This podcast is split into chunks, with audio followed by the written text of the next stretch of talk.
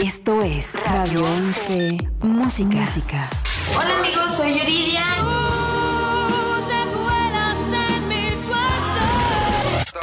¿Qué tal amigos? Soy Ricky Martin.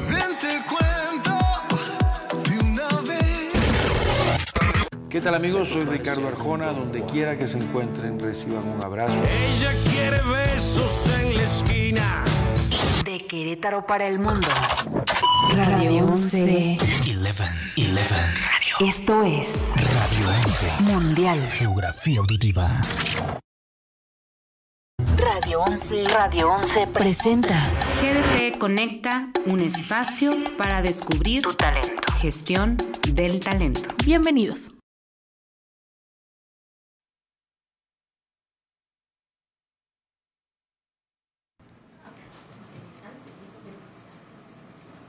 Hola, ¿qué tal? Muy buenas tardes. Eh, bienvenidos una vez más a la emisión de GDT Conecta.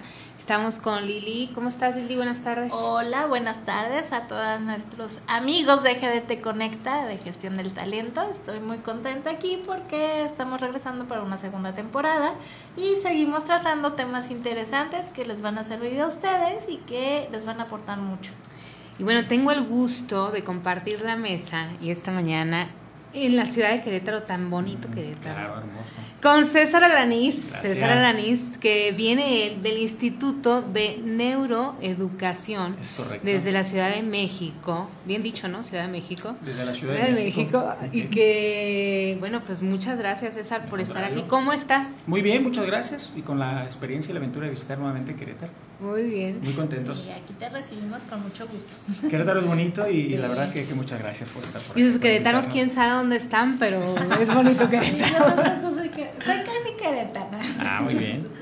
Muy bien, pues bueno, eh, nos, eh, el tema central de este día eh, está relacionado a un- una norma que está en la boca y en el interés y en las acciones de toda industria y de empresa hoy en México, la famosa norma 035. Es ¿verdad? correcto. Entonces ese es nuestro propósito, entender un poquito más allá de lo que entendemos a leerlo la gente común y corriente como nosotros. Ok. Y me gustaría que con tu experiencia y tus conocimientos nos pudieras ampliar un poquito de qué se trata y también entender qué hace un- una persona como tú al frente de un organismo de neuroeducación. Me gustaría empezar por esa parte. Primero me gustaría saber un poquito de tu vida, quién Claro. eres César, entender un poquito más allá de que eres el director o el- uno de los formadores más importantes del centro. Me gustaría entender quién eres. Muy bien, pues muchas gracias. Pues yo me presento, yo soy César Alanís. Y evidentemente mi trabajo es, soy un divulgador científico, me dedico a la investigación tanto de escritorio como de campo. Llevo ya muchos años en, el tema, en la temática de la formación científica, muchos años en la temática de la cátedra en varias universidades, en la investigación, en la consultoría, en la asesoría. Y de un par de años a la fecha nos dedicamos a crear un proyecto bastante ambicioso como revolucionarios de la, de la educación en México. Nosotros sabemos de hace muchos años que hemos dejado de enseñar. Definitivamente la educación en México, bueno, pues tiene una crisis muy interesante en la cual tenemos que voltear a ver actores importantes, no desde hacer siempre lo mismo, sino de hacer cosas diferentes a, través de bases, de bases científicas y no solamente de teorías. Eh, la función del instituto es desarrollar proyectos de investigación científica a través de procesos de investigación con colaboración con otras universidades y otros centros a nivel internacional, que en conjunto hemos desarrollado, hemos desarrollado planes formativos a nivel eh, educativo para que los maestros conozcan las nuevas formas de enseñar. Eh, dicen, maravilla, y fí- Fíjate que es increíble porque hemos hecho un trabajo fue increíble desde hace dos años. eh, fue un año, fueron años complicados porque desafortunadamente este, hubo, hubo, pues a veces eh, resistencia de algunos actores eh, gubernamentales en este sentido y nosotros, bueno, pues nos dedicamos a generar un proyecto bastante ambicioso y hoy en día son miles de maestros que se han egresado de nuestra institución. ¿Cómo se llama el base. instituto? ¿Cuál es el nombre completo? ¿Cómo lo encontramos? Eh, tú lo puedes encontrar como Instituto Nacional de Neuroeducación y el eslogan es Formación especializada y científica para docentes. Tenemos más de 40 diplomados enfocados a la formación científica, con base científica, para docentes, para, tenemos un área específica para docencia, un área específica para psicología clínica, tenemos una específica, somos los primeros que lanza en México eh, las neurociencias jurídicas. Hoy atrás, atrás, hoy sabemos, sabemos Detrás mucho- de esto. no, hay, un- hay- hay toda una investigación, hay todavía una, toda una cultura de la neurociencia donde a través de las investigaciones sabemos que a veces sabemos muy poco realmente del cerebro, realmente sabemos muy poco. A través de las neurociencias sabemos mucho de cómo actúa, cómo aprende, cómo de alguna manera se entrelazan aquellas decisiones que nosotros de alguna manera no somos conscientes. El impacto que está implicando la neurociencia hoy en día en el mundo definitivamente es que todo se basa en el progreso y el desarrollo a través del, del hecho científico. Bueno, aquí sí me gustaría hacer una pausa, Claro. digo, porque creo que es importante. eh, yo también estoy eh, metida en la cuestión de la educación. Padrísimo. No soy pedagoga ni nada así para el estilo, resulta que me gusta mucho Padrísimo. esta y demás. Y eh, bueno, una de las cuestiones que a mí se me hizo muy interesante, esto, cuando se introdujo toda esta parte de la educación por competencias, Muy bien. que se volvió como una especie de moda, la verdad, porque ahorita yo siento que se ha olvidado un poco. Y se metieron a, a los eh, docentes a formar y demás, pero más como una obligación. Claro. Y, y mucha y poquita gente se puso a buscar cuál fue el origen de, de implementar toda esa política pública relacionada con competencias, ¿no? Y resulta que hay un programa que se llama Pro- Programa Boloña en, Europa, que la Unión Europea implementó, donde habla de competencias generales, específicas y demás. Bla, bla, bla. Claro. Pero a mí lo que se me hace interesante de lo que estás diciendo es precisamente eso. Se nos vendió como una nueva forma de educación. Tenía un montón de herramientas que sí son valiosas, no digo que no. Pero de repente como que se perdía la perspectiva. Y lo digo sobre todo cuando uno planea las clases. Claro, claro. Entonces de repente ya te pedían así como que, no, pues ahora dime qué competencia general y qué competencia... Entonces se vuelve ta- tanta talacha, la verdad Claro, claro. que dejas de, de Sin un pensar, sentido de exacto, dejas de pensar bueno a ver. Si este tengo que poner qué voy a usar no pues el recorte en vez de decir bueno si van a hacer un recorte cuál es realmente mi intención para que lo hagan no Claro. porque aquí ya también hablamos de aprendizajes significativos. Entonces se me hace muy interesante esta cuestión de hacer las cosas diferentes. Ya no por una moda porque eh, la nos dijo que debía meterse ese programa o qué sé yo no entonces ¿Qué significa hacer las cosas diferentes? Y yo creo que lo más interesante de la nueva manera de educar es que estamos dejando que el propio alumno aprenda a nivel integral. Nosotros tenemos una, una educación basada obviamente en la réplica, en la memorización. No es porque la memorización no sea buena, hay que memorizar para tener una identidad y la memoria nos recuerda lo que somos. Pero desafortunadamente hemos tratado de memorizar para replicarle a los demás, no para tener un contenido significativo en el aprendizaje.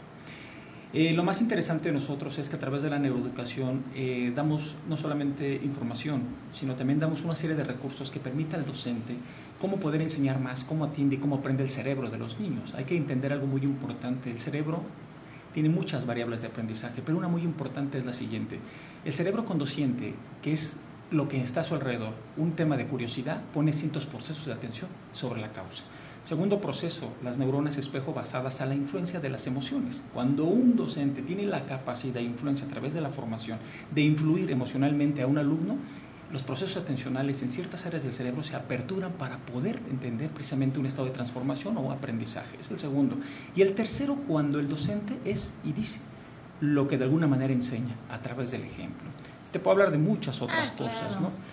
Todas estas temáticas que te, que te platico, bueno, pues se investigan en el laboratorio, pero ahora hay que llevarlo a la práctica. Es donde el Instituto Nacional de Neuroeducación, que tengo la oportunidad de dirigir a través de mucho tiempo, desarrollamos una serie de herramientas, una serie de metodología. Yo soy el creador de la fórmula neuropedagógica, que es conocimiento más experiencia con conciencia, determina un aprendizaje. Y abajo de la experiencia con conciencia, bueno, desarrollé la metacognición, desarrollé las herramientas, desarrollé las alineaciones, el cerebro que se mira no es el mismo que se atiende, desarrollé una serie de recursos probados, eh, de, de analizados, diagnosticados, llevados a cabo con cientos de docentes. Yo creo que lo más importante para el instituto es la evidencia del propio maestro cuando narra lo que ha aprendido en el instituto, cómo lo narra de los cambios significativos que ha tenido, obviamente en- a través de todo lo que es la formación que le hemos dado. Y cuando nosotros respetamos la integridad biológica, genética, de emoción, de intelecto del alumno, entonces entendemos que un alumno es libre de aprender basado a su propia cognición y basado a su propia experiencia.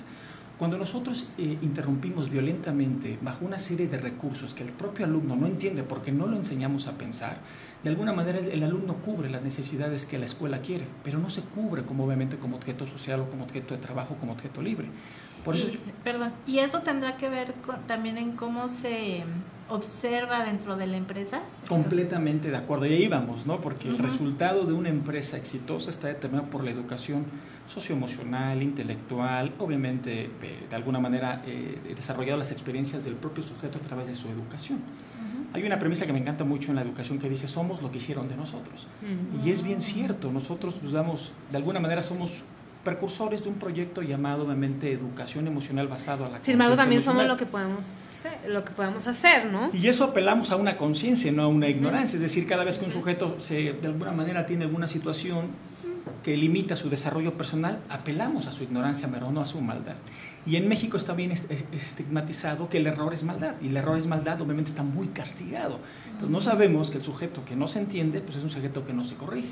¿Me explico? Ujú. Entonces aquí lo interesante de nosotros es entender que hay que darle herramientas a los sujetos de cambio basado en niños o en, en- en alumnos o todo aquel, vamos, sujeto que está en un desarrollo. El desarrollo está sujeto basado al conocimiento, el conocimiento cambia la conducta. Y en México tenemos afortunadamente la cultura de echarle ganas, somos el de echarle ganas, el ya merito, o somos, vamos, de alguna manera nuestra, culturiza- nuestra cultura está basada mucho al entendimiento de las buenas intenciones y al ánimo. Llamero. Ya mérito, al ya mero, Ya ¿no? mero.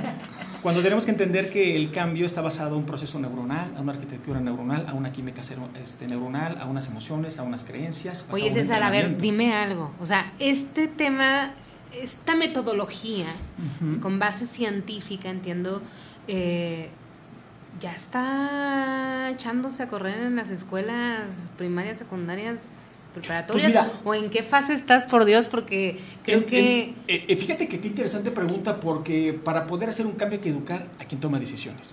Nosotros hemos tenido mucho éxito porque el propio docente, yo creo que tú lo has de saber, los que hemos dado cátedra o docencia a través de muchos años, pues a veces le ponemos ganas y buenos intereses a la, a la- a la- a la- a la parte de la, de la docencia, pero a veces nos vemos cortos porque enseñamos a todos como nosotros aprendimos.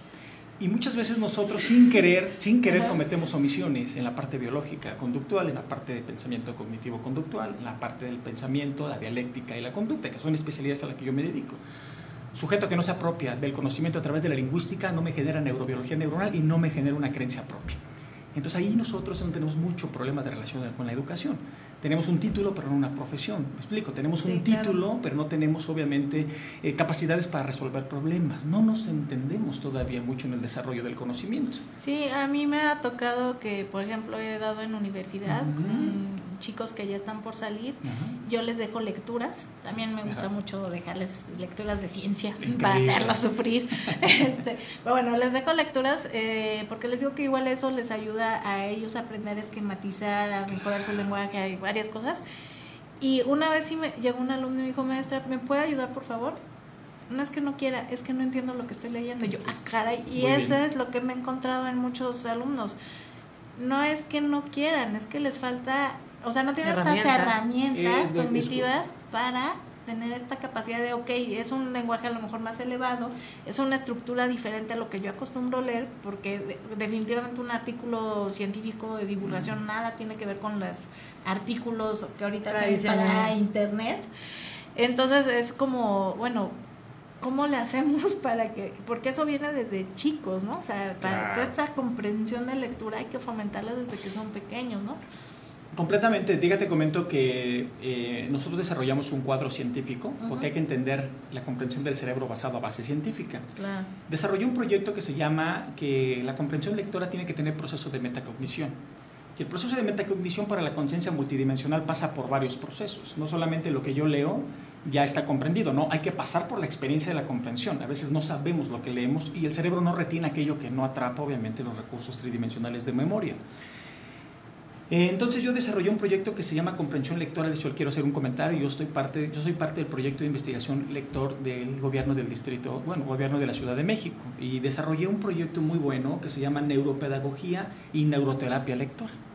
Porque la neuroterapia lectora obviamente acomoda lo que no está terminado basado en muchos procesos inconscientes, subconscientes, conscientes, a través de cómo funciona el inconsciente. Y bueno, ese es un, un- esquema de- del proyecto que he desarrollado con bastante éxito. Vamos a el 26 de, eh, en, la feria que tenemos de la inclusión a la lectura en la Ciudad de México. Voy a tener la oportunidad de participar con este nuevo proyecto de neuroterapia lector. Bueno, ya hay mucha investigación al respecto. ¿eh? Entonces lo que trato de decir con esto es que a un individuo que se le pone, o un sujeto que se le pone a una situación lectora, tiene que pasar por proceso de metacognición. El proceso tiene una pedagogía de la pregunta, yo le llamo así. Si yo no vinculo lo que estoy aprendiendo a través de la metacognición, yo no puedo generar procesos atencionales que me permitan la comprensión de lo que estoy leyendo. Ejemplo, yo, tengo que preguntar antes, tengo que generar el vínculo. Y el vínculo es, ¿qué estoy aprendiendo? Tenemos diferentes tipos de memoria. La memoria ejecutiva, la memoria corta, que están los lóbulos prefrontales, obviamente está determinada por el músculo a través de cómo genero comprensión. Entonces, no enseñamos a pensar. Y al no enseñar a pensar, no tenemos comprensión lectora. Entonces, cuando yo, yo eh, leo con mis alumnos, les digo que lo que hace el cerebro es solamente atender donde está su atención. Pero a veces no tenemos atención lectora. ¿Qué hacemos? Leemos dos párrafos, hago un paro y pregunto, ¿qué estoy aprendiendo? Lo que sale de la propio, eh, obviamente, del propio alumno es su medio de comprensión. Y a veces hemos leído, vamos, de alguna manera 60 palabras y alguna vez nada más te repiten 7. Ujú. Entonces no es un problema realmente, es un proceso de entrenamiento. Entonces el proceso de entrenami- de entrenamiento atencional se basa en la memoria ejecutiva determinada a la pregunta que tú le haces a la parte inconsciente. Entonces, a través del tiempo, los alumnos van de determinado comprensión. Después de la comprensión viene el entendimiento. Después del entendimiento, eh, comprensión, entendimiento, y lo interesante del entendimiento es el sentido de las cosas. Si yo comprendo, entiendo y le doy sentido a las cosas, puedo generar una memoria de corto, episódica, a semántica a largo plazo. Pero con preguntas que estoy aprendiendo, para qué me sirve, para qué lo quiero, cómo estoy aprendiendo. Es correcto. Oye. Y el significado allí está muy claro. El problema es que nosotros no leemos porque no sabemos leer. Y el segundo es que la neuroterapia de la lectura habla muy claro que si yo me pregunto para qué quiero algo, le doy un significado de comprensión lector basado a algo fundamental, la metacognición. Entonces, un alumno no leemos porque vemos a la amenaza de una lectura como un castigo, como una tortura. Pero si yo, si yo vinculo la lectura como algo que me construye, algo que me beneficia, probablemente mi relación con la lectura cambie. Claro. Pero el entrenamiento de comprensión lectora es que cuánto tiempo, en cuánto tiempo puedo comprender y en contextualizar un resultado basado a mi diálogo. Pero si yo leo, me veo corto en conciencia. Pero si yo leo y transmito, elevo mi conciencia. Ahora, si leo, transmito y siento, elevo completamente. Entonces somos analfabetas, lectores. Entonces por eso es que no somos un país de lector, porque hay un proceso inconsciente desarrollado en un proyecto científico de cómo puede leer el lector. Y de esto nos preguntamos por qué las escuelas no lo saben. Oye, entonces, contestando mi pregunta que te hice, Ajá. teniendo esta información, estas herramientas, esta metodología, ¿cómo vamos con el sistema de educación en nuestro país? Ya te dijeron, sí lo quiero, mañana empezamos con Mira. esto. ¿Cómo está eso? Porque me parece... El tema de la ignorancia eh, se vale cuando no tenemos esto, esta información cerca, ¿no? Eh, Eh, sí, bueno, es que no sabía que existía esto, pero teniéndolo claro, que hay herramientas, que hay información, que hay conocimiento, que hay metodología, eh, pues la ignorancia se vuelve Parte nula, importante, parte sí. importante, ¿no? Entonces, ¿cómo va en ese sentido? No, eh, el Instituto Nacional de Neuroeducación, en su primer fase de desprendimiento, obviamente el proyecto fue acercarnos con actores principales en la educación en México. No es fácil tratar de enseñar algo que a quien no lo entiende. Quien no entiende realmente los beneficios que puede otorgar la neuroeducación, pues no puede darte el parteaguas para abrir, obviamente. Neuroeducación es algo que se necesita, pero también es algo que se permite a voluntad propia. Nadie puede dar lo que no tiene. ¿Qué es lo que trato de decir? Que la neuroeducación se está abriendo paso en los últimos años a las nuevas maneras de enseñar y muchas escuelas ya están adoptando esta nueva manera de enseñar. ¿Y cómo vamos? Pues vamos que quien está despierto en conciencia alza la mano y dice, yo quiero un poco de eso. Oye, César, y que no sea un tema privado, ¿no? Porque de repente hay escuelas que pudieran implementar esta metodología científica, pero ¿cuánto le cuesta a un niño educarse en este tipo de metodología, ¿no? Al menos en mi experiencia, no te cuesta menos una escuela que te permite pensar desde niño y de crear tu propio conocimiento a través de tu, tu experiencia, es muy caro. Bueno, no, no, no. eh, aprender neurociencia para- eh, es más caro ignorar la realidad de las cosas Claro. y es tan caro que el gasto social que hoy tenemos como sociedad es por no dejarnos de observar. Si tú me preguntaras a nivel científico qué le pasa a la humanidad, es que la humanidad dejó de observarse y dejó de corregirse. Cuando el ser humano deja de observarse y deja de corregirse, pues deja definitivamente de tener una conciencia propia de auto, obviamente de autocambio. El problema es que hemos sido educados para mirar hacia afuera y no mirar hacia adentro. Dijiste algo muy interesante, dijiste, ¿Qué pasa con el niño que se le dota de herramientas? Lo haces libre en el desarrollo de resolver problemas. Involucramos diferentes estructuras de formación. No solamente, por ejemplo, la escuela solamente te da una formación, el capital intelectual. El capital intelectual derivado como números, códigos y letras, donde te lo almacenan y no les importa si realmente cumples. Oye, César, y que muchas veces no entendemos o y comprendemos, utilizando tu lenguaje, ¿no? De comprensión y entendimiento, que lo, que lo digieres Ujú. sin, sin un propósito, ¿no? Es correcto. ¿A dónde vamos? ¿A dónde Enseñamos mucho, comprendemos poco y no nos sirve de nada. Y fíjense que hay un, hay un tema muy delicado donde el 90% de los maestrantes, de los doctorantes, pues siguen teniendo un nivel adquisitivo muy bajo, porque no sabemos valorar el conocimiento de las personas. Esto es, esto es- esto es muy delicado en México porque por los que tenemos obviamente una formación científica, estamos constantemente renovándonos, encontramos obviamente colaboradores que están al mismo nivel de conocimiento, pero que no se les valora el conocimiento, porque pensamos que el conocimiento no tiene ningún significado, pero el conocimiento es el progreso y el desarrollo de cualquier nación. Ahora, algo muy importante que comentaste es lo siguiente. Eh, nosotros hacemos conferencias de divulgación, hacemos conferencias sin costo y nosotros invitamos a las personas a que vayan, maestros obviamente, maestros, que vayan obviamente, todos los que tienen que ver con formación. Porque esto es para todos, tanto para el padre de familia. Sí, porque si tú me dijeras cómo aprende el cerebro, el cerebro, su primer vínculo de aprendizaje del cerebro es la imitación.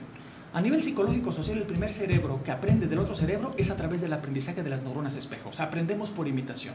Entonces, cuando nosotros queremos hablar de inclusividad, de, de- de un factor inclusivo a favor del bienestar eh, educativo, pues tenemos que mirar primero cómo actuamos. Primero sabemos primero que tenemos que actuar cómo nos entendemos, cómo aprendemos, cómo actuamos, pero lo más importante, que toda conducta es el desarrollo inconsciente de ciertas creencias que están determinadas ya basadas a decisiones inconscientes, que no necesariamente nosotros somos racionales.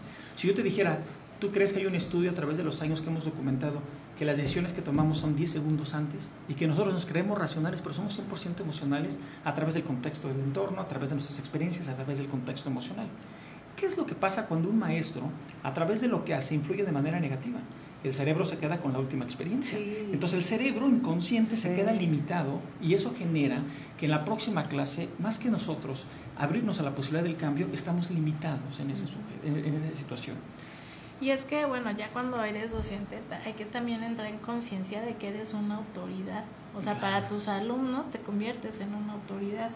Entonces, si- no, pues es que mi maestro me dijo esto y me hizo pensar y me hizo ver, Es o correcto. no, como él me dijo, mejor no lo hago. Es el maestro, ¿no? Y, y al- algo bien importante que acabas de decir es bien importante. Si el primer factor de aprendizaje son las neuronas espejo basado en la imitación, pues entonces que el maestro que, que, que, que- que da la, la clase tiene que inspirar, tiene que motivar y tiene que ser un ejemplo, porque cuando el cerebro nota eso, aprende, porque se abre la curiosidad, se abre la emoción y se abren procesos atencionales de curiosidad. Yo quiero un poco de la luz que me da ese maestro. Wow, ¿no? esto de la curiosidad es todo un Está tema. increíble, es- pero es- hay curiosidad interna. La pregunta de la metacognición, por ejemplo, yo hago mucho, yo trabajo mucho. La pregunta abre, abre puentes Ujú. y las afirmaciones los cierran. Entonces, por ejemplo, cuando eh, eh, enseñamos en los vínculos de colaboración, eh, en los vínculos de trabajo que hacemos con los niños, cuando entramos el primer día, el neuroeducador la ha cambiado, maestro neuroeducador. Maestro tradicional, replica y memoriza planes sistematizados basados a lo que necesita. Exactamente. Sí, es que no, sí, es que va bien, ¿eh? Porque hay Sí. unos que ni siquiera eso. oh, Y el neuroeducador, ¿qué creen? El neuroeducador ha trabajado consigo todas las herramientas, se transforma para ser transform para- más bien, Consciente. de alguna manera, para poder transformar, tiene que ser transformado. Premisas de la neurociencia es que nadie puede dar lo que no tiene. Y parte fundamental es que para poder, obviamente basado en la metacognición, basado en la curiosidad o la pasión, es que para poder despertar la pasión para aprender, tenemos que lanzar la pasión por enseñar. Ujú. Si no tenemos pasión por enseñar, de alguna manera entendemos que estamos tratando con procesos biológicos, conductuales, pasión está en psicológicos. todos lados, ¿no? Y es que es cierto, es que es cierto, tú lo acabas de decir, si yo entro limitado, si entro cansado, porque aquí hay que, hay que tener en cuenta varias cosas. Nosotros como científicos sabemos que un buen rendimiento académico es dormir bien, dormir bien, tener un estado emocional arriba y tener un estrés moderado, entre muchas otras cosas. Nuestros, nuestros entornos no nos permiten dormir lo suficiente, no nos permiten de alguna manera tener un estrés moderado porque ni siquiera recibimos educación emocional. Y lo más importante, y lo que yo creo que ahí es donde viene la, más, la relación con nosotros, es que no sabemos gestionar las emociones. Nosotros entendemos que la emoción. Ni reconocerla. Es que no sabemos. ¿Qué, Para ¿Cómo se llama esto? ¿Qué siento? Y fíjate que hay algo muy interesante, pero cuando entras al salón de clase, de verdad, lo primero que tenemos que hacer es saber que somos pienso importante poder cambiar el rumbo de la vida de un niño. Claro. Porque nosotros somos lo que hacemos a través de lo que hicieron con nosotros, ¿no? Y cuando nosotros nos transformamos, transformamos significa que todas las herramientas que pone en marcha el Instituto Nacional de la Educación es que te da la oportunidad de darte cuenta que eres lo que hicieron de ti, pero que la educación en México ya debe de cambiar basado a, muchas, a mucha manera de cómo nosotros hacemos las cosas. El primer vínculo que tenemos que enseñar a los niños antes de enseñar a leer y a escribir es creer en ellos, porque el vínculo de la creencia determina una ley máxima mental. Yo desarrollé un cuadro científico donde les decía a los maestros que de nada sirve darles capital intelectual a los niños si no conocemos que la ley máxima mental del niño está determinada por lo que el niño aprende y se identifica con él mismo. Entonces imagínense el primer día cuando llegan los niños, les pregunto, ¿qué haces aquí? Y los niños no saben, entonces no están vinculando el conocimiento. Es más un adulto, doy clase a universitarios y cuando les pregunto, bueno, a través del tiempo les enseño que lo que piensen de ellos determinará sus resultados. Porque son vínculos afectivos, socioemocionales y psicológicos. Eso habla de una ley máxima mental. Y la ley máxima mental está determinada por la coherencia entre el sujeto que se da como el sujeto que se aprende. Entonces, si le pregunto a una persona, ¿qué haces aquí? no me narra nada, no está vinculando el conocimiento. César, yo quisiera seguir platicando todo, todo relacionado con este tema. Me parece extraordinario, me parece Gracias. sorprendente y te reconozco que estés en el camino de despertarnos a una manera diferente de, de ver las cosas y de hacerlas. El, el instituto está en la Ciudad de México y ¿dónde te pueden encontrar para en particular temas de talleres, eh, conferencias, maestrías o especializaciones? ¿Dónde te pueden encontrar para toda la que gente interesada? Decías que no necesariamente tenía que tener un perfil en específico, sino que tuviera un interés genuino en, en aprender estas cosas. Eh, aprender, el, el Instituto Nacional de la Educación se encuentra en Ciudad de México y nos pueden encontrar en Facebook como Neuroeducación en México. En Facebook es pues obviamente nuestra plataforma de redes sociales de ahí para el mundo, ¿de acuerdo? Y bueno, pues me pueden encontrar también en mi, en- por el WhatsApp, también es un lenguaje de comunicación muy interesante, y puedo dar el número, el número es 4987-2029. Nosotros tenemos eh, la participación en 40 diplomados, tenemos un máster en neurociencias y 40 diplomados, tenemos la línea de educación, la línea Que justo ahora participa con gestión. De- Estamos en neuromanagement. en la- neuromanagement. El neuromanagement es la neurociencia basada en la empresa. De ahí parte también la norma 035. Que ¿no? debe ser el tema central, pero qué bárbaro, es que está muy interesante Es todo lo que... lo que dices, empezando por la curiosidad, igual la verdad es que este yo también le, curiosamente, valga la redundancia, este, lo que le digo a mis alumnos, sean curiosos, si dejan de ver el mundo, entonces no van a aprender.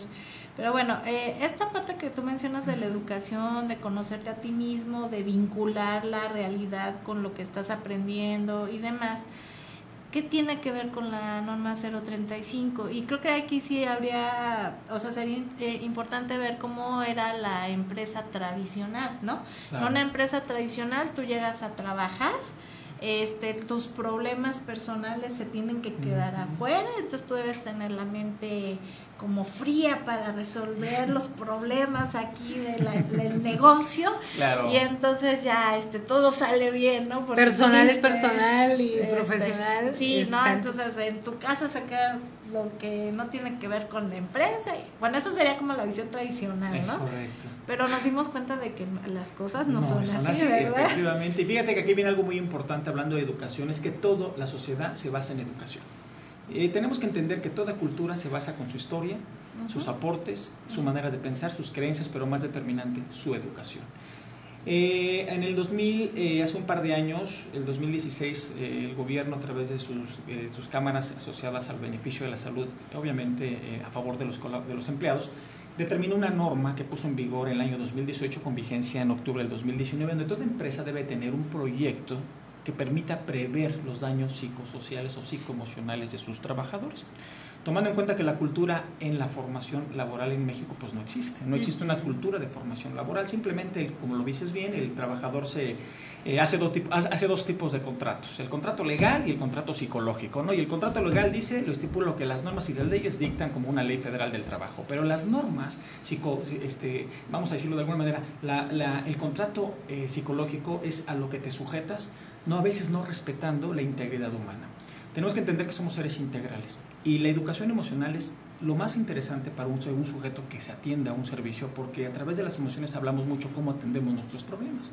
A través de la educación emocional hablamos mucho de nuestra productividad y a través de nuestra educación emocional hablamos también de cómo ganamos o cómo perdemos dinero. Y lo que trato de decir con esto es que hoy en día la norma 035 prevé precisamente que existan políticas que normaticen el beneficio al trabajador en su trabajo. Esto quiere decir que esta educación permite que las empresas no tomen políticas a favor del beneficio mental de los trabajadores. Pero esto obviamente es bien interesante. ¿Por qué? Porque hoy en día el estrés que está generando los excesos en función del trabajo están generando problemas muy graves, como por ejemplo drogodependencia. Mm. Cuando una persona, y hay que entender por qué, porque yo te, yo te quiero comentar algo bien interesante, porque lo vuelvo a repetir, a veces nosotros no entendemos por qué somos lo que somos, lo vuelvo a repetir, porque nosotros tenemos dos contratos. El contrato legal que se estipula y que está siempre a favor de, de- de, obviamente, de algo que se llama, esto es lo que se cumple y esto es lo que hace. Pero de manera inconsciente el sujeto se va adaptando a los contextos de supervivencia. Y entonces muchas veces los, los- los objetos de supervivencia están en contra de la propia persona o en detrimento de la propia persona. Ejemplo, está demostrado en México a través de investigaciones que trasladamos a un lugar de trabajo y perdemos hasta 45 a 2 horas de traslado al Sí. lugar de trabajo. Bueno, Sí, eso sí. implica desgaste físico, desgaste emocional y desgaste obviamente este mental. El desgaste físico y emocional en detrimento a través del tiempo genera un gran desgaste socioemocional y obviamente el, sujeto entra evidentemente en una situación complicada y tóxica que genera evidentemente otro tipo de problemas como los excesos.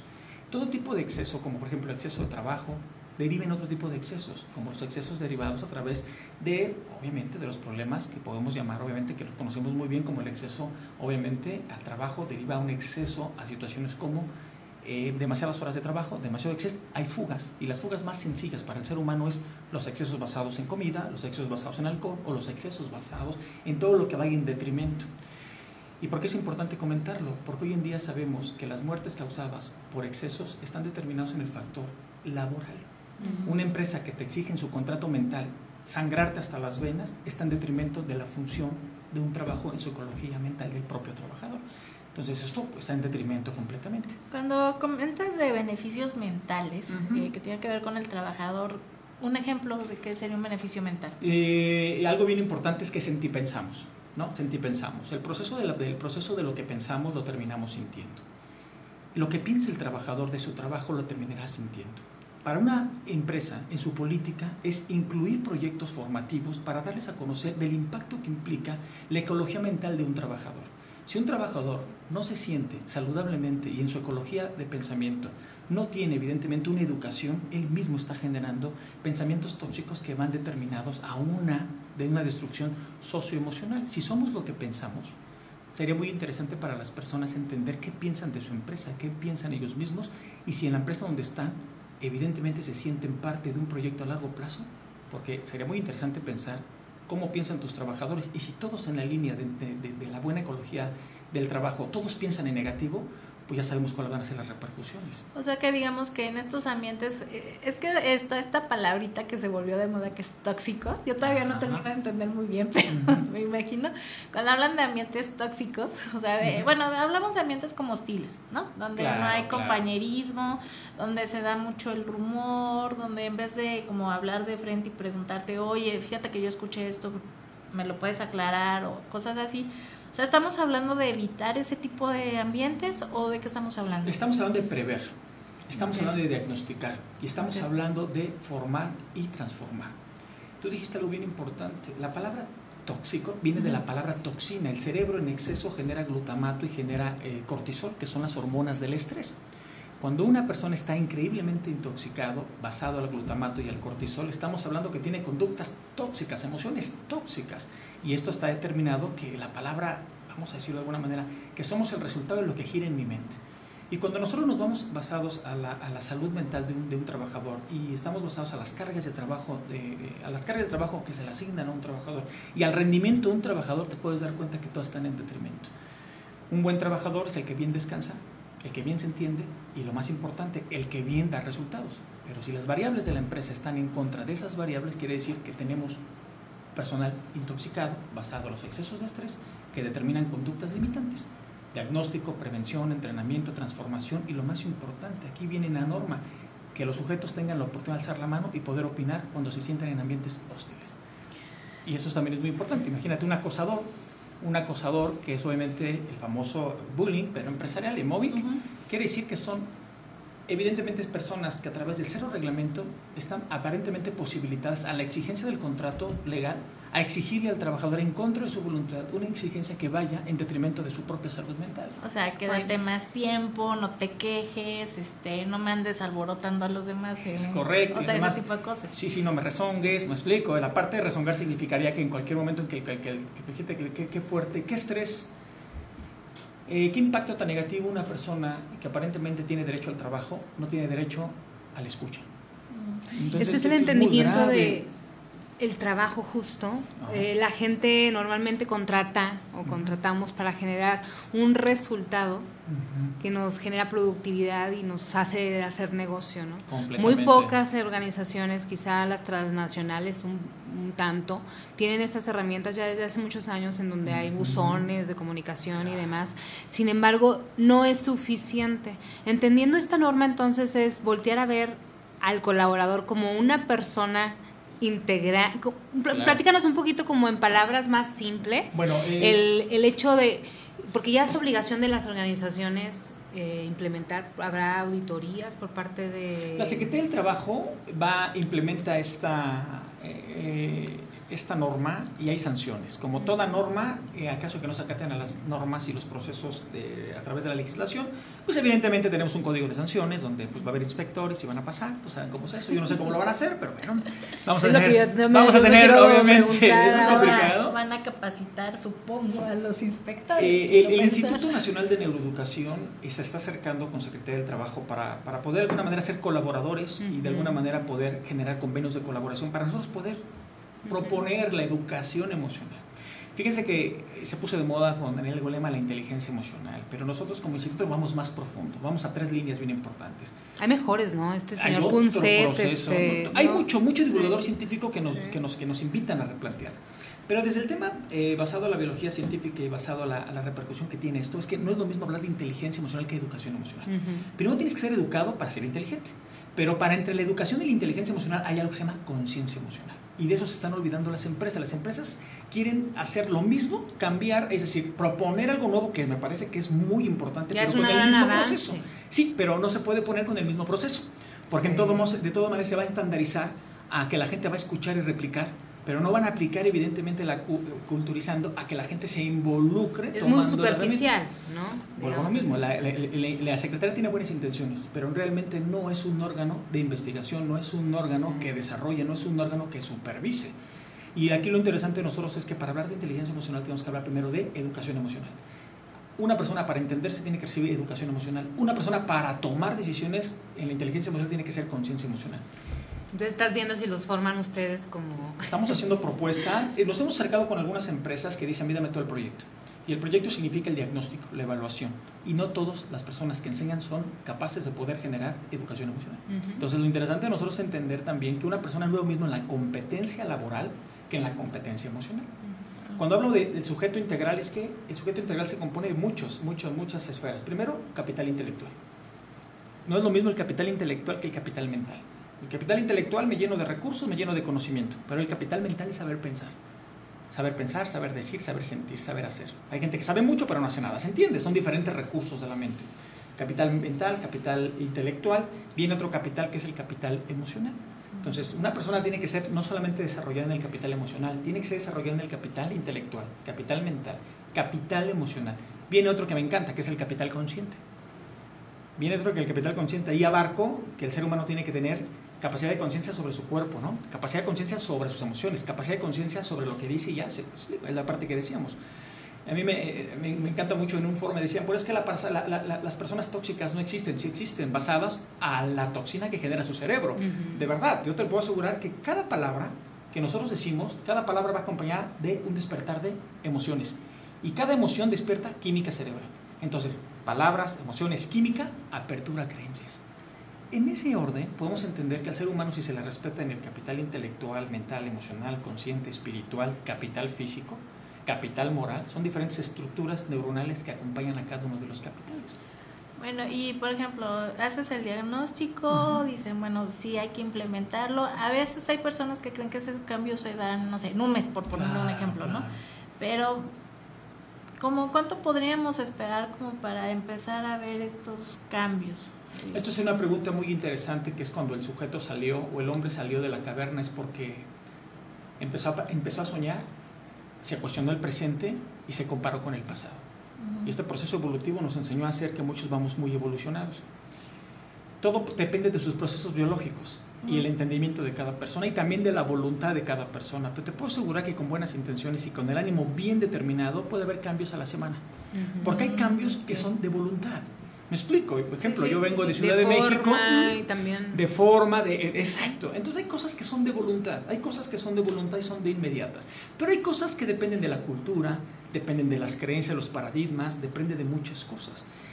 Y lo que trato de decir con esto es que depende la organización y dependiendo el proceso de formación y dependiendo eh, cómo se involucre, puede haber cambios desde una semana hasta cambios de procesos metódicos pautados basados en el tiempo. Dijiste algo muy importante, la apertura, ¿no? Sí. Eh, la apertura de quien toma las decisiones y de quien lidera un equipo, hablando de la alta dirección, ¿no? Esta apertura de, de generar bienestar, entendiendo Claro. el bienestar este, emocional y físico, eh, más allá de la seguridad de los espacios que muchas empresas eh, lo que buscan es no tener ninguna bronca, ¿no? Este, No, no demandas. no demandas, Claro. ¿no? Pero más allá de ir más profundo, como dices tú, de un interés en la persona en su ser integral.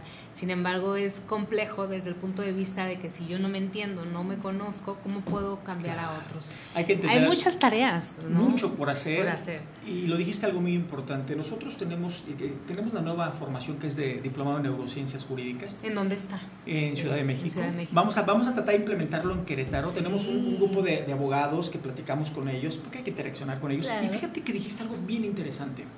Cuando la prioridad de, de líder no es el bienestar de la empresa y su prioridad es el mercantilismo, se van a disparar mucho para el próximo año, estamos seguros, muchas de las demandas laborales basados precisamente al detrimento mental que la empresa le da al trabajador. Y es que Entonces eso puede ir en contra de la propia empresa, decir, Claro. oye, ¿sabes qué? Pues es que yo me siento amenazado, me siento obviamente en riesgo y esta empresa ha hecho a través de esas acciones esto en mi contra y esto me ha originado esto. Entonces todo esto en sustento legal ya tiene una base que dice, usted empresa tiene que garantizarle al trabajador prever el riesgo que ponga obviamente al sujeto en las condiciones limitantes. Entonces, obviamente las empresas tienen que voltear a mirar el beneficio de la base social de una sociedad que es la propia personas.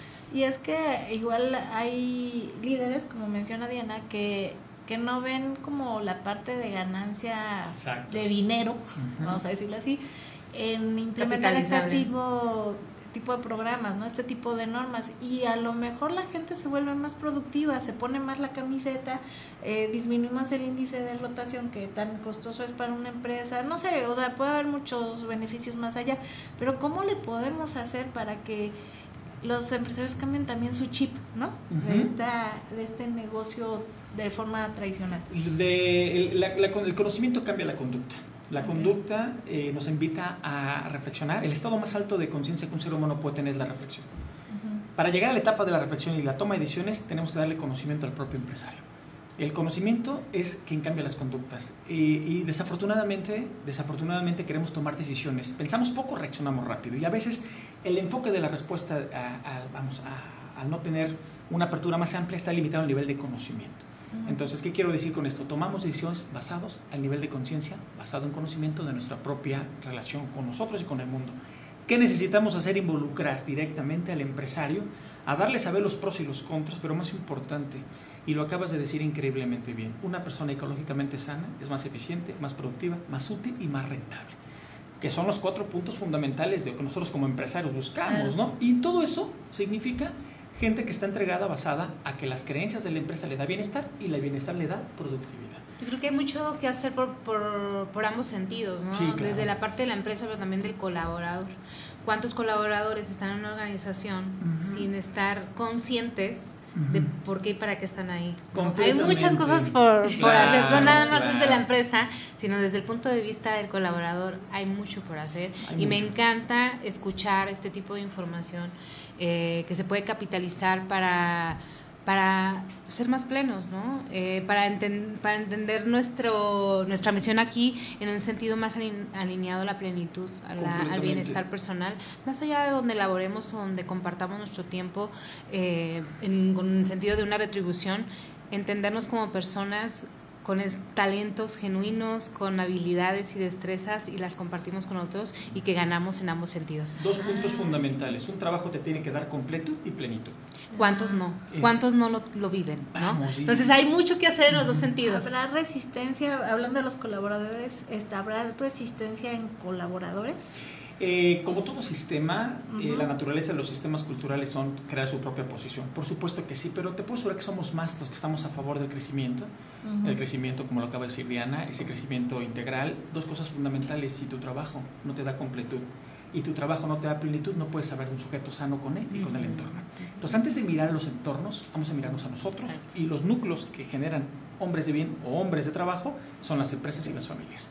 Entonces no hay que voltear, no hay que dejar de mirar eso. Y antes de eso hay algo que cambia conductas, entras a la reflexión y tomas decisiones, que es el conocimiento. Yo sin duda comparto esta reflexión que haces. Es un trabajo personal más allá de tu líder, de tu equipo. Es un trabajo personal de conciencia. ¿no?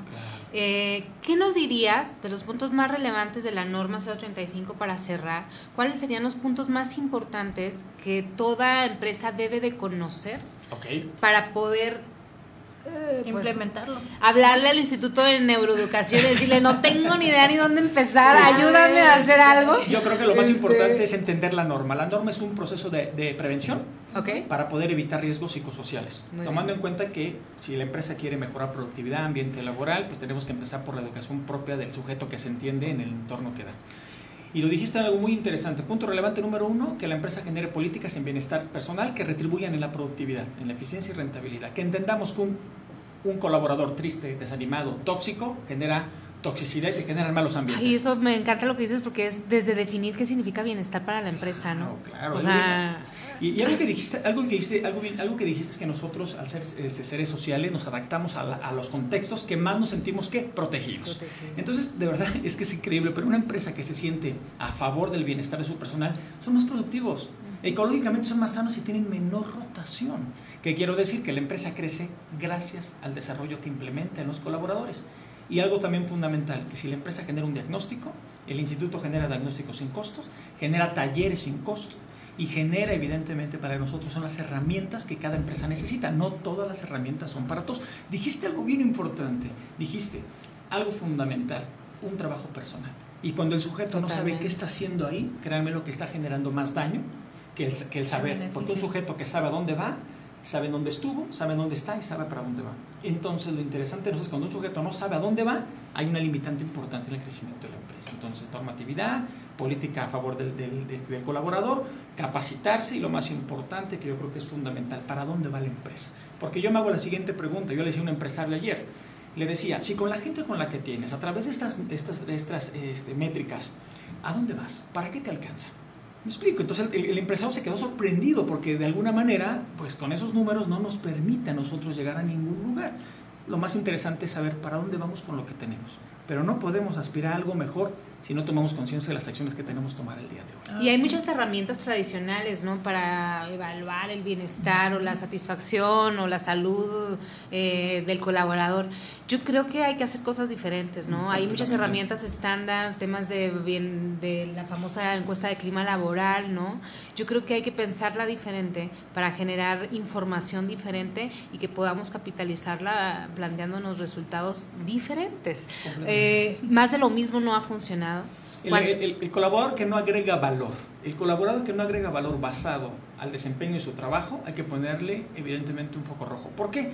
Porque el trabajador que hace lo mismo a través del tiempo se cansa, entra en apatía, genera una depresión, genera un estrés y generamos el conflicto de relación y lo más importante, que el, de que el colaborador en un par de meses deje el trabajo. Esto lo hemos diagnosticado y lo hemos dicho a los empresarios, esto va a pasar. Bueno, pues da cuenta que a los seis meses los embrujos. Pasó esto, pero es que no es... de que- me explico. corto. Me digo, ¿por qué? Porque es un proceso al trabajador en su movilidad tiene que estar sujeto a la curiosidad. Por eso hablamos un momento de la creatividad. Un, un- un buen colaborador tiene que ser invitado a la creatividad basado en sus recursos de inteligencia. Todos nosotros somos especialistas en algo porque nuestra naturaleza genética nos predispone a eso. Lo más importante es descubrirlo. Oye, y si en las empresas hubiera una, un departamento que se llama neuroeducación, ¿cómo se, ves? se debería de llamarse el departamento de neuromanagement. Neuromanagement. Exactamente. Pero yo decía de neuroeducación porque hay que aprender. Completamente. Fíjate que, algo- fíjate, fíjate que, la, que, que el peor error del ser humano Lo voy a poner en los organigramas que ahora voy a revisar. es que así debe de ser. Estaría padrísimo. Es que esto debe de ser el- lo más importante y algo que me encanta, ayer en clase lo decíamos, que el sujeto, cuando te vaya bien, no dejes de observarte. Cuando te vaya mal, no vayas con ello y es un evento, no una persona. Todo este tipo de educación es muy profunda, porque nosotros cuando nos va muy bien, dejamos de atendernos y es cuando cometemos de alguna manera, está diagnosticado y tenemos ahí unas métricas muy interesantes que mejor, cuando mejor nos va, es cuando de alguna manera Te confías. te ¿no? confías, sientas una serie de, de elementos que van en detrimento de nuestro crecimiento. Luego que crees, otra vez empezamos de cero. Entonces ahí hay una lucha entre la edad biológica y la, edad- la cronológica. Bueno, algo bien importante que acabas de decir, mi querida eh, Diana, es que cuando el sujeto le va bien y se observa, son las áreas de oportunidad. Cuando el sujeto le va mal, está el área de oportunidad, pero basado en dos cosas fundamentales. Que tomamos decisiones basado en nuestra experiencia y nuestra genética. No todos somos buenos para resolver problemas, hay que enseñarnos a resolver problemas. Y no todos son buenos para tener resiliencia, hay que enseñarle a tener herramientas de resiliencia. Todo esto no se ve en las empresas. No y lo podemos aprender, Por ¿no? supuesto, por supuesto. pero es que yo no soy bueno para eso. No, hombre, ¿Cuántas, ¿Cuántas conversaciones hemos escuchado de eso? Ah, Hay diálogos. Yo No, yo no fíjate soy que bueno para hay, eso. Hay una herramienta que enseñamos que se llama diálogos inclusivos. Y en los diálogos inclusivos es bien importante porque, bueno, les acabo de comentar en el estudio que les comento que cada palabra genera química cerebral, genera este, emociones y apertura a creencias. En los diálogos inclusivos es que qué, qué palabras estamos educados para decir. Y eso es bien importante porque Para no decir. Claro, lo más importante es lo que acabamos de decir hace un momento. Cuando yo soy un jefe tóxico, es que no me doy cuenta que de las últimas 40 palabras que he dicho son sexistas, son clasistas, son Negativas. misóginas, son negativas. Entonces, cuando yo le explico en gráficas qué tipo de, obviamente, qué tipo de, de conducta Ya- se ya genera, lo ves, lo, lo confrontas. se so- pues, sorprende y me dice, ¿cómo le hago? ¿Cambiándolas? No, transformándote, porque el sujeto, el- la mente que genera el problema no es la mente que lo soluciona. ¿Qué se entiende por transformación? Transformar es dejar de ser lo que era para convertirme en lo que yo deseo y observarme todos los días. Ok, sí, des- desde Cambio, cambio, punto- cambio. Eso, esto, se- esto se basa en un proceso neuronal que se llama arquitectura, citoarquitectura neuronal basada a procesos de neuroplastía. Si no hay neuroplasticidad cerebral y no generamos nuevas redes neuronales, soy el resultado de mis últimas experiencias. ¿Qué quiere decir? Que la persona que es una matón, emocion- matón emocional, porque le digo es que tú eres un matón emocional, que es un matón emocional que todo lo que dice, en lugar de, hacer propositiva la relación, pues genera una toxicidad que limite el desarrollo. Oye, ¿tú cómo ves el, ya para cerrar mi interacción y poder cerrar la sesión, ah, no sé si tienes una pregunta adicional, ¿crees que haya interés de las personas para poder generar una transformación? Bueno, no Hoy en hay día hay un intereses. interés, hay un interés personal, tú, tú encuentras en las organizaciones, más allá de las organizaciones, no sé, tus alumnos, tus perfiles que te llegan, por supuesto que sí, pues están ahí formándose, pero el común denominador, ¿qué le importa, no? O sea, ¿realmente le interesa estos temas? ¿Le Eh, interesa la evolución, la transformación? No todas las verdades son para todas las conciencias. Y cuando digo este tema es delicado porque aunque tú tuvieras el conocimiento y no tienes la conciencia, lo dejas desapercibido. Y lo que trato de decir con esto es que sí hay interés para un cambio, pero también hay mucha oposición. Por una simple y sencilla razón. El sujeto funciona cuando es obediente. Me explico, pero cuando el sujeto deja de ser obediente y comienza a entender que hay cambios más allá de reglas y de imposiciones, es cuando generamos un conflicto, es lo que es la norma. La norma dice es que no puedes limitar al sujeto porque el sujeto estamos violentando su integridad y estamos generando un coste grandísimo social en salud. Eh, Algo que no, que no, que no sabe, a- algo que la norma ayuda es que la, la norma quiere ayudar a evitar los gastos que implica alcoholismo, claro, los gastos que implica diabetes, claro, porque el gasto de salud, increíble Diana, se nos ha disparado increíble, pero muchos están derivados de los ambientes tóxicos laborales. Y es que no es laboral, es nada más. No, no, o sea, claro, claro, que- entiendo que hay una formación previa en tu casa, Sí, no, en tu pero- entorno. Bueno, aquí no estamos enfocando a la norma. A lo a lo- que, sí, sí, que yo- yo- está en empresas. Mira, yo te voy a decir algo bien importante. Yo les enseño una herramienta que es increíble. Hay mucho, enseño muchas herramientas. Y hay una herramienta que me encanta. Me di- Y antes de entrar a la puerta de tu empresa, hay muchas herramientas. Y la pregunta es, ¿qué tengo hoy para aportarle de bien a mi empresa? Esa es una herramienta increíble porque el sujeto, acuérdense, el estado más alto de reflexión es, el estado más alto de conciencia es la reflexión. Y lo más importante de ahí, que al terminar hay, una, hay, una, hay otra herramienta que dice, ¿qué de lo que dije suma a la empresa y qué de lo que dije entra en detrimento. detrimento. Esas tres herramientas de 80 herramientas que tengo para las empresas, de verdad, cuando documentas, te sorprendes. Claro. Te sorprendes cuando te das cuenta que eres una persona, que lo acabas de decir, que limita el desarrollo de la empresa. Porque yo te pregunto, oye Diana, voy a evaluar la herramienta DC45, que es a través de la pregunta, ¿qué de bueno aportaste hoy a la empresa? Entonces, a veces, de verdad, no tenemos nada que aportar. Pero, en serio, a veces la gente no aporta nada bueno. Entonces ahí es cuando tú te preguntas. No lo aporta exactamente, foquito rojo, porque si en un departamento diagnostico a 20 personas que no aportaron nada bueno, eso es un síntoma que va a tener una repercusión a corto plazo. Entonces, esto que acabas de decir, cierto, siempre y cuando el sujeto esté dentro de su posibilidad de ser algo para él y para los demás. Bueno, ya para cerrar, Diana, ¿qué, ¿con qué te quedas el, No, de bueno. esta sesión? Necesitamos formarnos con César Analiz en el Instituto de. Neuroeducación. Este, seguramente estaremos haciendo algo con gestión del talento, haciendo algo. diplomados, formación para todos aquellos interesados. No quiero poner un perfil, no quiero poner Ah. una profesión ni un rol. Para todos aquellos interesados que quieran transformarse, como bien lo dijiste, generando un bienestar primero personal. Completamente. Eh, muy interesante. De la norma me gustaría que nos dijeras, entonces, tres cosas que, que tenemos que tener como claros en el rol que tengamos, o sea, tres cosas que tengamos que, que tener claros de la norma 035, Ok. este, de manera muy, muy fácil de entender. Fácil de entender que toda empresa constituida legalmente, que tenga su contribución al Estado basado en sus impuestos, tiene que tener un reglamento basado en la norma 035. Ok. Esto quiere decir que tiene que tener obviamente una formación basada en la prevención de climas laborales tóxicos, para no hablar de los ecosociales. ¿no? ¿Ok? Y que todo colaborador tenga entendido que el trabajo en el que su- se sujeta no tiene que ponerlo en riesgo. Es suficiente. Entonces, si yo llego como inspector, ¿no? Y te pregunto, oiga, ¿puedo, ¿puedo entrar a sus procesos o tus metodologías de prevención? Ah, bueno, pues sí tengo capacitación, tengo, he tenido encuestas laborales personales con los colaboradores, el sujeto aquí dice sentirse a gusto, ah, eso es lo que tenemos de tener. ¿Por qué? Lo vuelvo a repetir, lo dijiste increíblemente. Para mí, no, hombre, imagínate que te haga pensar y que te haga sentir bien, pierdo control. Acuérdense que, que cada empresa pierde control cuando no tiene, bueno, más bien piensa que pierde poder cuando no tiene control de los colaboradores. Entonces ahí es donde nosotros tenemos que entender muy bien que los colaboradores también tienen que alzar la mano y sentirse a gusto con su empresa. Claro. Entonces, ahora viene al revés. Imagínate que yo llego a una empresa y me dicen, no, pues aquí me maltratan, me hacen, este, este, bueno, me generan estrés psicológico para no decir otra cosa, estoy en, no salgo a comer, este, trabajo más de tiempo, no me respetan mis horas. Entonces en ese momento la- las empresas pueden recibir multas desde 3.500 pesos hasta medio millón de pesos solo con la declaración de la persona que se siente amenazada. Por supuesto. Entonces hay que tener mucho cuidado. ¡Wow! Entonces hay que tener no mucho, van mucho a cuidado. pedir evidencias algo Sí, claro, claro, por Ah, ya supuesto. Sí, sí, claro. Si yo digo, he estado trabajando en una empresa donde he estado en riesgo a través de la habla, pues eso es una evidencia, claro, que tu política 035 no la estás poniendo. Ok. Por eso se llama política. Y La política, bueno, perdón que lo diga de esta manera, a veces se malentiende. Pero una norma es negociable, pero una política no. Ya. Una política no puede ser negociable. Entonces ahí lo interesante de nosotros es que tenemos que entender que esto es de cultura. Si no, no podemos hacer cambio. Ok, bueno, Diana, entonces, ¿con qué nos quedamos el día de hoy?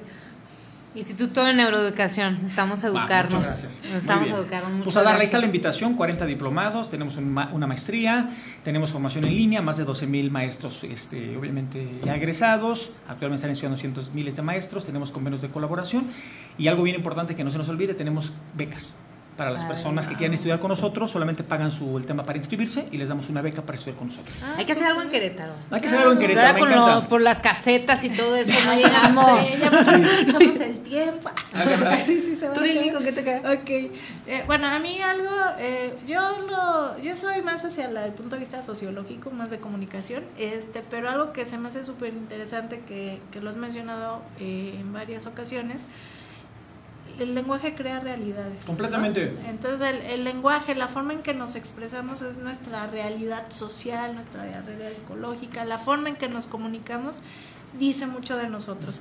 Entonces todo está conectado, ¿no? Todo, todo, todo, todo está conectado. Entonces a mí se me hace muy importante que ya estamos dejando atrás ahora sí esta cuestión de, de pensar que la gente puede hacer eso de me divido, ¿no? O sea, tengo roles divididos, entonces en mi casa soy niña, en la escuela soy, este, bueno, como maestra soy un ogro y no, no, no, somos un ser integral y entonces eh, se vale de repente tener un, un día una energía súper positiva y padre y, y transmitirla y otro día avisar, ¿sabes qué?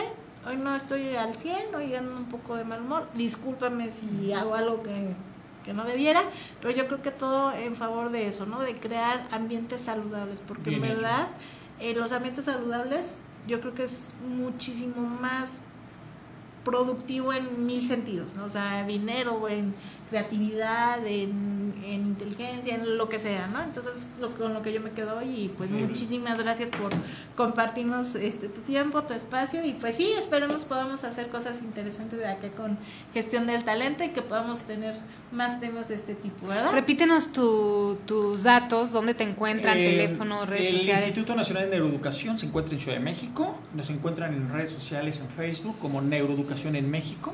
Ahí viene el, el tema de Cerebrito.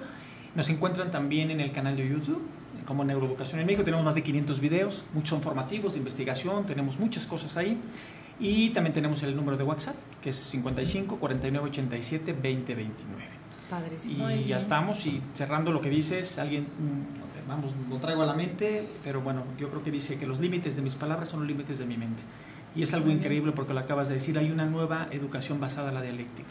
Muy bien, y bueno, y nosotros los invitamos a nuestras redes sociales, ya nos conocen en Twitter, en Instagram, en Facebook, también tenemos LinkedIn, y a que nos visiten a nuestra página www.gestiondeltalento.mx.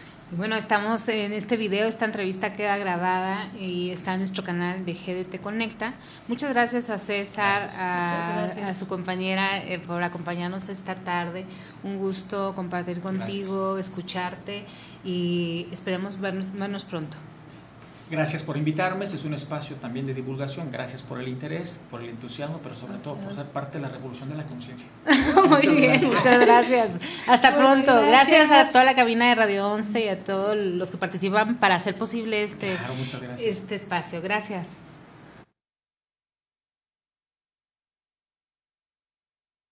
Radio 11. Radio 11 presentó GDT Conecta, un espacio para descubrir tu talento. Conectamos contigo la próxima semana.